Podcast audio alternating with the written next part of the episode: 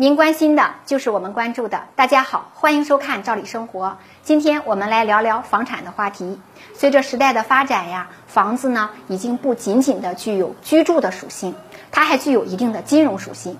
相信这个特点大家都有共识。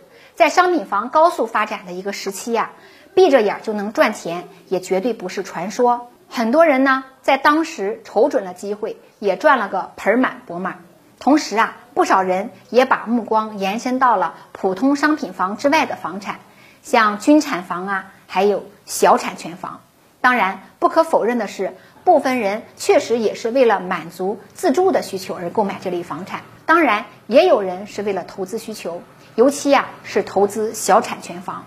对于普通投资者来说，小产权房的优点和缺点都非常的明显。优点呢，就是价格便宜。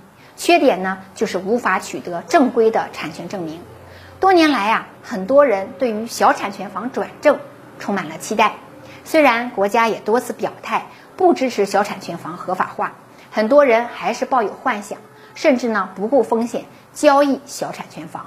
而最近呢，恐怕这些人的希望。要破灭了，因为最近呢，相关部门出台的通知已经把包括小产权房等部分房产问题说得明明白白的了。最近就在五月十四日，自然资源部发布了一份关于加快宅基地和集体建设用地使用权确权登记工作的通知。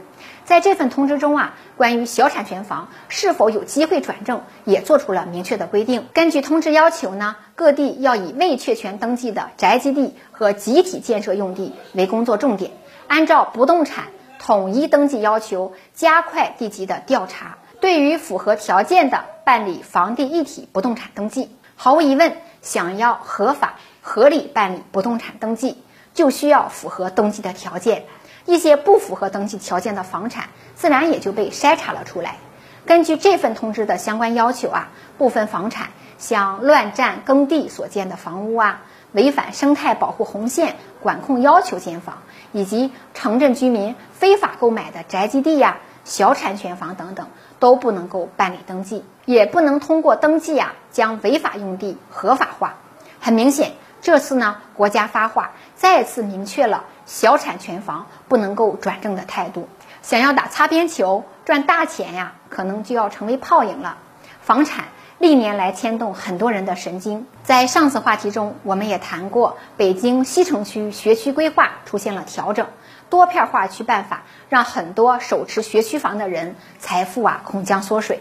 而国家这次发声，也让持有小产权房的人让房产转正的愿望落空了。其实啊，这也算是意料之中了。毕竟国家提出“房住不炒”的主旋律已经不是一天两天的了，想再次寄希望于投资或炒作房产发大财已经不现实了。对于这个问题，您有什么看法呢？欢迎您跟我们互动交流我们明天见。